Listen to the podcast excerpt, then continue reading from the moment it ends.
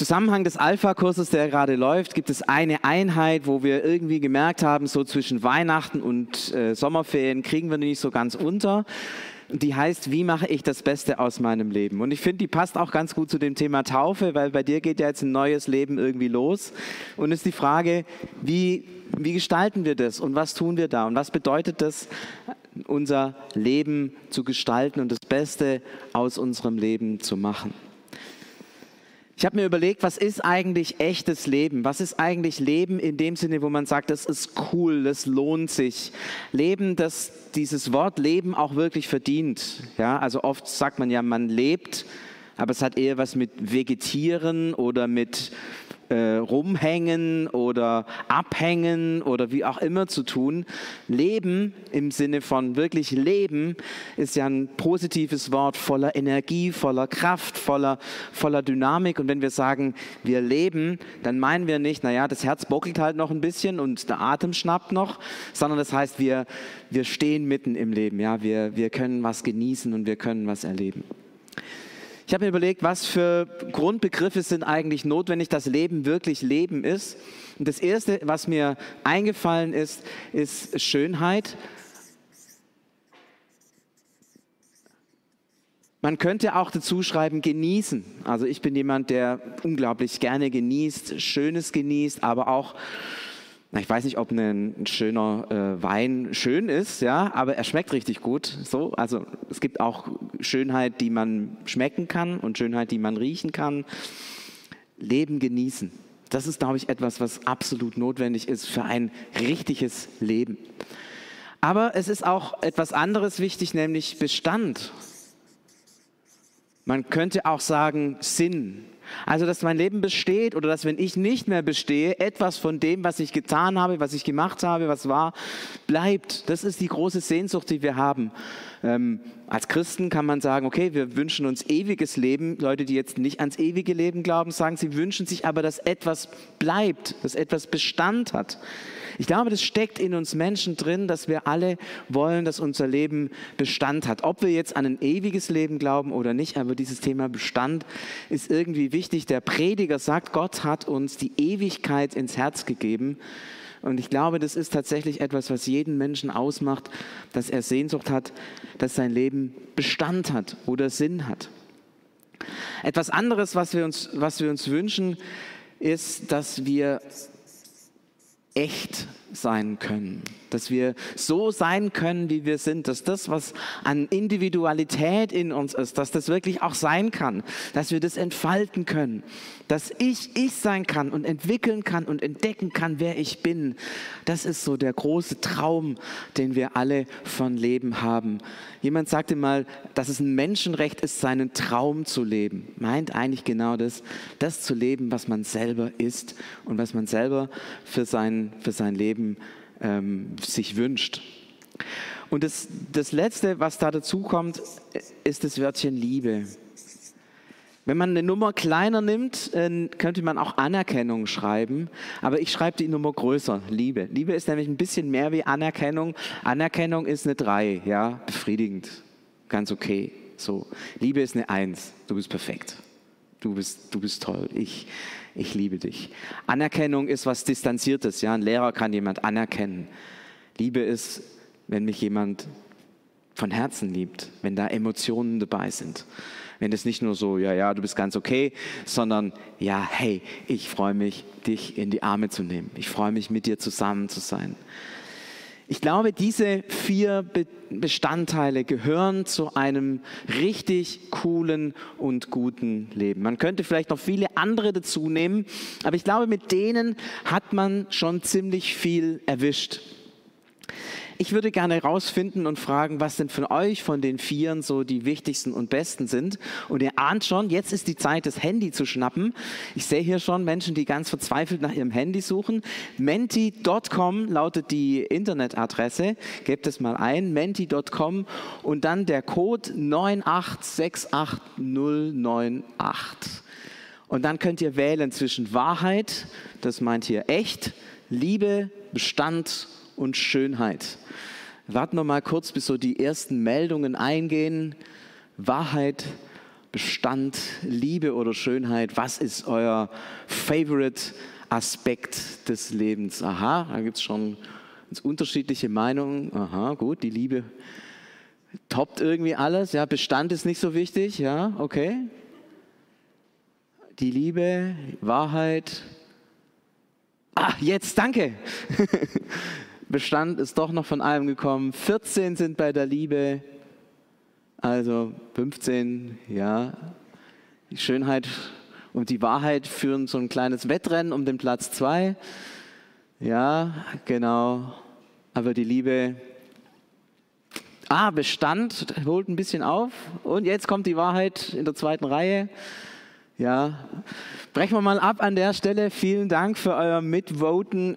Schon spannend, gell? Die Liebe ist die Nummer eins. Das ist das Allerwichtigste, dass wir geliebt sind. Und wenn wir geliebt sind, dann können wir leben im ganz positiven Sinne. Das Schwierige an dem, was ich jetzt hier dran geschrieben habe, ist, dass das sich ja sogar ein bisschen widerspricht.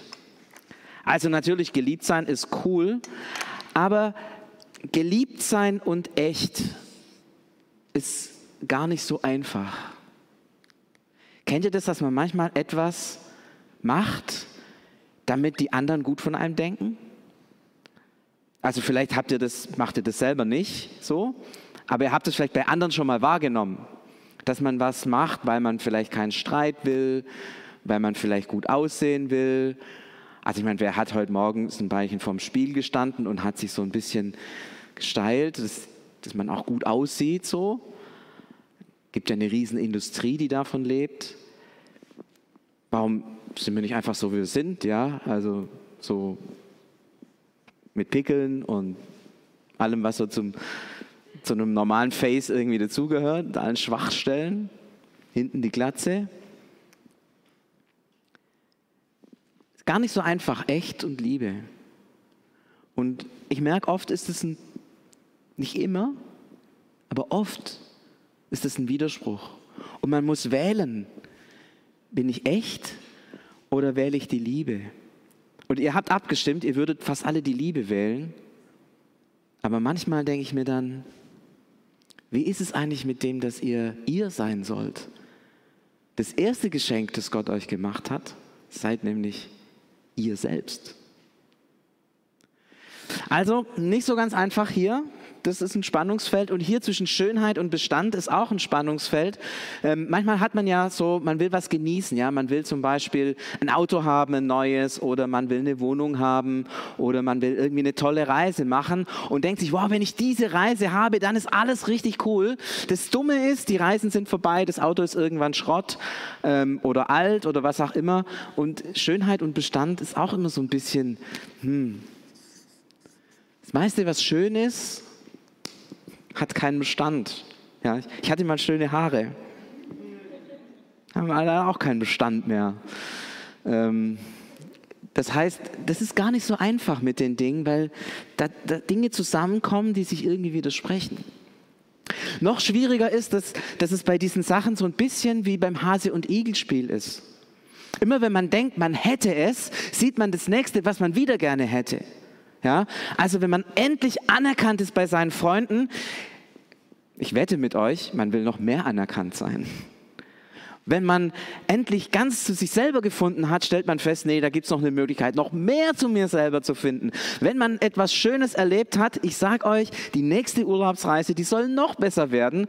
Und ähm, es soll etwas sein, was noch sinnvoller ist als das, was ich bisher getan habe. Weil in der Regel ist es so, wenn man etwas getan hat, was sinnvoll ist und es vorbei ist, fragt man sich, was mache ich eigentlich, dass mein Leben sinnvoll wird.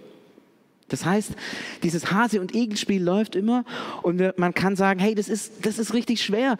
Ich kann eigentlich gar nicht das Beste aus meinem Leben machen, weil erstens sich die Dinge widersprechen und zweitens ich immer, wenn ich da bin, noch nicht da bin. Immer wenn ich angekommen bin, merke, da gibt es noch die nächste Ecke und wenn ich an der nächsten Ecke bin, gibt es die nächste. Es ist wie so ein unendliches Spiel. Wie mache ich das Beste aus meinem Leben? Meine Botschaft ist, Pech gehabt. Das schaffst du nicht. Es geht nicht. Und dann kommt Jesus hierher in unsere Mitte und er sagt heute natürlich im Basti vor allem, so, du darfst als erster die Predigt hören, aber, aber allen anderen, auch euch ähm, in eurem Wohnzimmer oder sogar wenn ihr in eurem Bett liegt noch, sagt Jesus, ich bin gekommen, ich bin gekommen, das Leben zu bringen. Das Leben in seiner ganzen Fülle. Ich bin gekommen, das Leben zu bringen. Das Leben in seiner ganzen Fülle. Nicht ich werde kommen, irgendwann mal, um irgendwann mal das Leben zu bringen, sondern Jesus hat es zu seinen Jüngern gesagt, ich bin gekommen, um euch, meinen Jüngern, das Leben zu bringen, das Leben in seiner ganzen Fülle. Das heißt, diesen Satz ernst nehmen, dann gehört das euch. Ihr dürft so leben. Das ist das, was ihr habt, auf was ihr euch konzentrieren könnt, was ihr annehmen könnt, was ihr sagen, ja, Gehen wir es mal durch. Liebe. Dieser Jesus ist für dich gestorben, macht dich zu einem Kind Gottes. Du bist für ihn unendlich wertvoll. Du bist geliebt. Du musst nichts dafür machen, nichts dafür tun, dir nicht Haare wachsen lassen oder Haare ausreißen oder Mittelchen benutzen oder dich anstrengen oder Purzelbäume schlagen oder für Jesus irgendwelche besonderen Dinge tun. Nein, das musst du alles nicht. Du bist geliebt so sehr, dass Jesus für dich stirbt. Punkt. Da gibt es nichts, was du hinzufügen könntest zu dieser Liebe. Sie ist größer, mächtiger als alles andere. Und diese Liebe gilt dir, dir ganz persönlich, dir mit allen Ecken und Kanten, mit deiner Haare und Glatze, groß und klein, dick und dünn, wie du auch bist, mit all deinen Unzulänglichkeiten, deinen Unzulänglichkeiten im Äußeren und im Inneren, auch mit deinen Unzulänglichkeiten in deinem Charakter oder Unzulänglichkeiten in dem, wie du mit Menschen umgehst. Sie gilt dir trotzdem. Trotzdem. Das heißt nicht, dass Gott deine Unzulänglichkeiten weiterentwickeln will. Nein, das will er nicht, aber sie gilt trotzdem. Du kannst so sein, wie du bist. Und Gott hat einen Gedanken über dir. Als er dich geschaffen hat, hatte er dich als Person vor Augen und hat gesagt, diesen Menschen will ich schaffen, diesen einen will ich schaffen, will ich hervorbringen. Und da, wo etwas in uns zerbrochen ist, da will er das wiederherstellen, was er sich für uns gedacht hat. Er möchte dich lieben, dich so wie du bist. Und da, wo er mit uns zusammen ist, da hat unser Leben Bestand. Das ist eine der kleinen Eigenschaften, die, die Gott hat, dass er ewig ist. Und wenn du zu ihm gehörst, dann dann bist du es halt auch.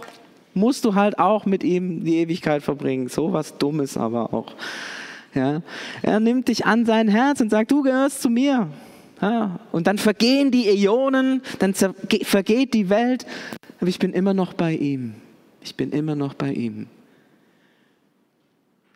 Und wenn ich zum Beispiel in der Offenbarung lese, gibt es ja so ab und zu so Beschreibungen von Gott. Also nicht wirklich Beschreibungen von Gott, aber so Umschreibungen von dem, was Gott ist. Dann ist eines sicher, Gott ist schön. Er ist die Schönheit in Person. Und alles, was wir an Schönheit in dieser Welt sehen, ist ein, ein Abglanz, ein Spiegel dessen, was in Gott an Schönheit ist wenn ich für immer und ganz bei Gott bin, dann kann ich genießen und genießen und genießen. In Jesus fällt das alles uns zu, dir zu. Dieses Leben hast du schon. Du musst es nicht Hase- und Igelmäßig suchen und danach rennen. Du hast es schon. Aber wir Menschen haben mit dem so ein kleines Problemchen. Ich male das mal auf. Es gibt so, so Kategorien. Also, wir fragen, was ist denn wirklich und was ist unwirklich? Und wir sind darauf gepolt, dass das, was wirklich ist, sichtbar und das, was unwirklich ist, ist unsichtbar.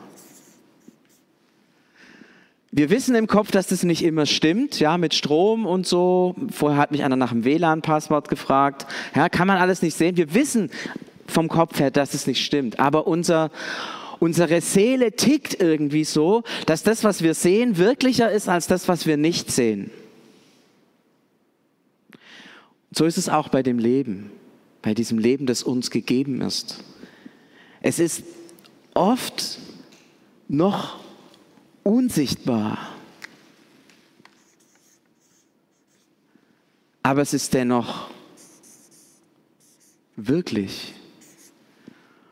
Und wir schauen oft auf das Sichtbare und merken, nö, ich sehe dieses neue Leben noch gar nicht. Deswegen muss es unwirklich sein. Schon im Alten Testament ging es den Menschen so. Jeremia, einer der großen Propheten, hat mal Folgendes gesagt im, im Namen Gottes. Also es ist, ein, es ist ein Wort Gottes, das Jeremia sagt. Gott sagt sozusagen zu seinem Volk. Denn mein Volk tut eine zweifache Sünde. Mich, die lebendige Quelle, verlassen sie und machen sich Zisternen, die doch rissig sind und das Wasser nicht halten. Mich, die lebendige Quelle, verlassen sie und machen sich Zisternen, die das Wasser nicht halten. Und ich glaube, Jeremia spricht genau von dem. Da schauen die eben auf das Sichtbare und denken, ach, dieser Gott, der ist nicht sichtbar, das funktioniert alles nicht mit dem Gebet und den Zusagen und Verheißungen, funktioniert alles nicht. Sichtbar ist so ein Baals-Gott oder so eine Aschera-Göttin, die sieht man. Also, wenn die, wenn die sichtbar ist, dann muss die funktionieren, dann muss die, dann muss die wirken, dann ist die wirklich. Und Gott sagt, ich bin zwar unsichtbar, aber ich bin die wirkliche lebendige Quelle. Ich bin wirklich. Haltet euch doch an das Unsichtbare und lebt. Anstatt ihr euch das Sichtbare haltet und euch an, diese Zisternen, an dieses Zisternenwasser haltet. Das schmeckt furchtbar. Und es läuft auch noch raus und, und verschwindet im Sommer. Seid doch nicht bescheuert. Ich bin zwar unsichtbar, aber wirklich. Und das Sichtbare ist vielleicht sichtbar, aber es ist letztlich unwirklich, weil es vergeht, weil es keinen Bestand hat, weil es nicht wirklich existiert. Und ich glaube, dass dieser Gedanke, also für mich und vielleicht für viele für euch ganz wichtig ist. Wir haben das Leben in Fülle. Wir haben es. Wir besitzen es. Es hat Jesus uns gegeben, hat Jesus dir gegeben. Und dann sehen wir manchmal irgendwelche Dinge und denken, ach, die muss ich haben, um glücklich zu werden. Und das muss ich haben, um glücklich zu werden. Und merken gar nicht, dass das, was wir haben, um glücklich zu werden, wir eigentlich schon haben. Du brauchst nicht irgendwo hinzulaufen, irgendwo hinzurennen, irgend nach was zu suchen, zu greifen. Du hast schon das Beste aus deinem Leben gemacht. Nein, Jesus hat schon dir das wahre Leben, das wahre, ganze, ewige Leben gegeben. Und du brauchst nicht irgendwelche Sachen suchen, die dein Leben voll machen, reich machen, erfüllen, glücklich machen.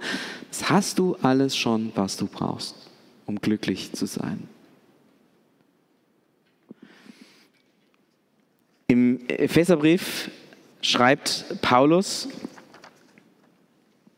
denn wir sind sein Werk, geschaffen in Christus Jesus zu guten Werken, die Gott zuvor bereitet hat, dass wir darin wandeln sollen. Auf diesen letzten Abschnitt kommt mir es an, dass wir darin wandeln sollen. Auf Neudeutsch würde man sagen, dass wir darin leben sollen, dass wir darin unseren Alltag gestalten sollen. Wäre das nicht cool, sich jeden Tag bewusst zu machen, ich lebe. Und er hat mir dieses Leben in Fülle schon längst gegeben. Und in diesem Bewusstsein gehe ich in meinen Alltag, begegne ich den Menschen. Was würde das ändern? Und ich glaube, dass wenn du das tust, dass dann etwas von dem unsichtbaren Leben, das dir gegeben ist, im Gehen auf einmal sichtbar wird. Auf einmal steht es da und leuchtet und strahlt. In der Begegnung mit einem Menschen, in einer ein oder anderen Situation wird es sichtbar. Mich hat es so ein bisschen erinnert an die Geschichte von den zehn Leprakranken, wo Jesus gesagt hat, geht zum Arzt. Und die sind zum Arzt gegangen und als sie da am Arzt waren, waren sie gesund. Wenn sie nicht gegangen wären, wären sie krank geblieben. Es ist so, als ob Jesus sagt, hey, ihr habt das Leben, lebt darin. Ich habe es euch gegeben, steht rein, lebt es. Und ihr werdet sehen, es ist richtig cool, so mit mir zu leben. Denn ich habe euch alles gegeben, was ihr braucht. Jesus, wir danken dir, dass du uns das ewige Leben gegeben hast, gegeben hast. Und du siehst, wo wir vielleicht immer wieder versucht sind, Dinge nachzulaufen, die sichtbar sind und wo wir uns versprechen, da könnte das Leben sein. Aber es ist nur Hase- und Igelspiel. Du hast uns das wahre Leben gegeben. Und darauf wollen wir schauen. Darauf wollen wir uns konzentrieren. Auf das blicken, was wir sind. Deine Kinder, geliebt, berufen, mit dir zusammen die Ewigkeit zu verbringen, dich zu genießen als den Herrn der Herren, als die Schönheit des Schönen, als den, der alles ist. Jesus, mach uns bewusst, wer wir sind, damit, darin, damit wir darin leben können. Amen.